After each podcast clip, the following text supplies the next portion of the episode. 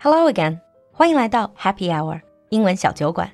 关注公众号“露露的英文小酒馆”，加入我们的酒馆社群，邂逅更精彩、更广阔的世界。 Hello, everyone, and welcome to America Under the Microscope Advanced episode. Hi, Lulu. Hi James， So let's continue our talk about addiction and support groups from our basic episode. I was gonna ask you, what is the general view on addiction? Like, what's the general American view? It's bad. yeah, but what about these people who are trying to join the support groups Okay. and trying to kick the I know what you mean. So, in general, Americans highly respect people who are kicking addictions. Mm. Even people who don't exactly maybe respect the methods that the support groups use, most Americans look highly upon people as like, oh, they realize they had a problem. They're trying to do what's necessary to make their life better and fix things. They're turning their lives around, and that's highly respected in American culture. Can I just ask you a more, probably give you a more specific scenario? So, for example, if your average American one day meets someone and this person accidentally let them know that, oh, I just got my one year chip, one year clean, whatever it's, if it's drug or if it's alcohol, if it's gambling, well, the person who heard this message, would they think, oh, yeah, so you were a former addict? Or would they focus more on They'd you? most likely say congratulations. Oh. So they'll know it's like, okay, they were an addict, but Americans, most Americans know addicts. I, I've known addicts. It's, no, they wouldn't shame them. Most people wouldn't shame them. I can't say everybody wouldn't. But the general culture is not, wouldn't shame them. Most people, it's like, oh, you got your one year chip. That's, that's great. Mm. Usually we won't dig deeper because that's a sensitive topic for a person.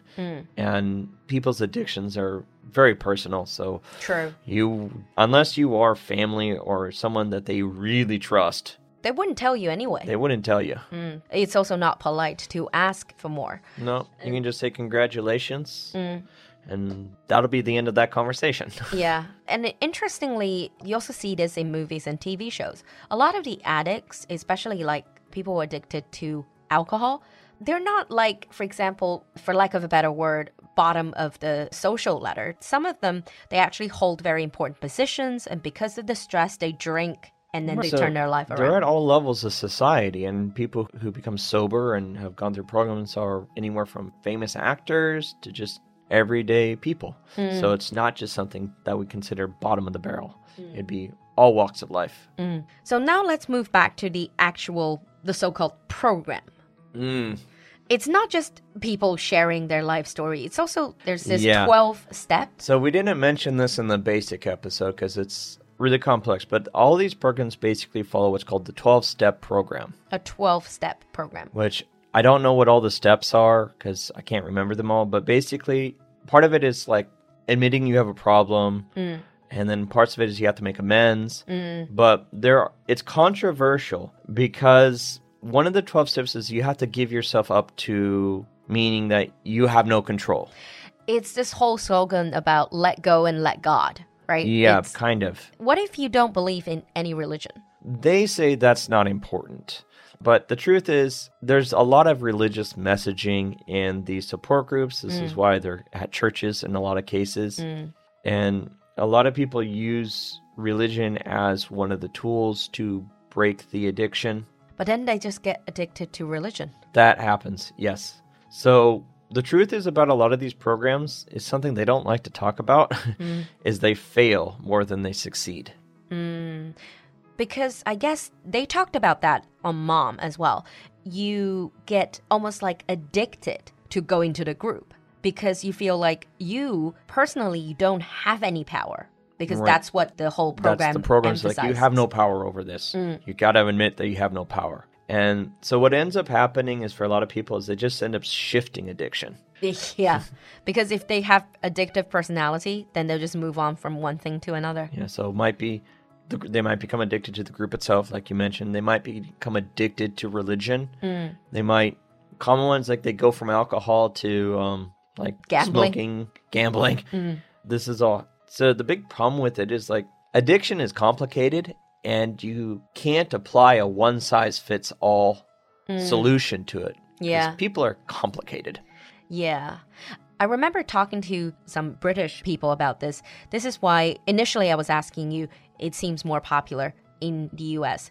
And then it seems like a lot of people they don't really understand why you would tell someone who's struggling with addiction like you are powerless, you're powerless. If you keep emphasizing this message, they wouldn't feel empowered to kick the habit. They would actually feel like they can just blame this on everyone else, mm-hmm. on whatever instead of themselves. It's like, it's not me, it's the alcohol. Yeah. Or it's not me, it's the drugs. Actually, they are TV shows or programs that makes fun of that, that sort of pokes fun at that sort of attitude. Yeah, because that's actually the modern medical view right now is that's a bad message to send. Hmm. Because the more modern ideas, if you talk to more modern therapists, psychologists, and doctors, they'll tell you in America if you want to fight their addiction, you have to get to the root of the addiction. You have to find out what is driving the behavior mm. for the person to make this choice. Because they had to make the choice to use alcohol to basically what we call self medicate. Yeah. So, with any of these substance abuse, I think obviously, if you deeper, there's always a reason, whether it's stress or if it's childhood trauma, there's always a reason. And without healing that, without addressing that, you're always going to run the risk of falling off the wagon. Yeah, you always you're almost guaranteed to fall off the wagon. Mm. So what they recommend nowadays, if you talk to doctors, what they'd recommend for fighting addiction, they might recommend support groups, but that are not twelve step, mm. just just general support. Mm. So they just places where you can talk and share because that can help people Mm. if they're having cravings to talk about them. They'll also talk about talking to a licensed therapist mm. who actually is trained in addiction to help people navigate the problem, help them to, you know, get to that root problem, cause it. In some cases, medication. Because there are nowadays medication that can help with addiction, mm. and the doctors can help with this. So there's a lot more we can do. And it needs to be more It just needs to be more scientific. Yeah, I guess sometimes it's not a simple willpower sort of thing or having a few friends there to support you. Like you said, addiction to anything is much more complex than that. In China, we don't really talk about alcoholism that much, but what you hear is like sort of like shopping addiction Or or, video like game addiction. video game addiction, which caused a huge controversy a few years back.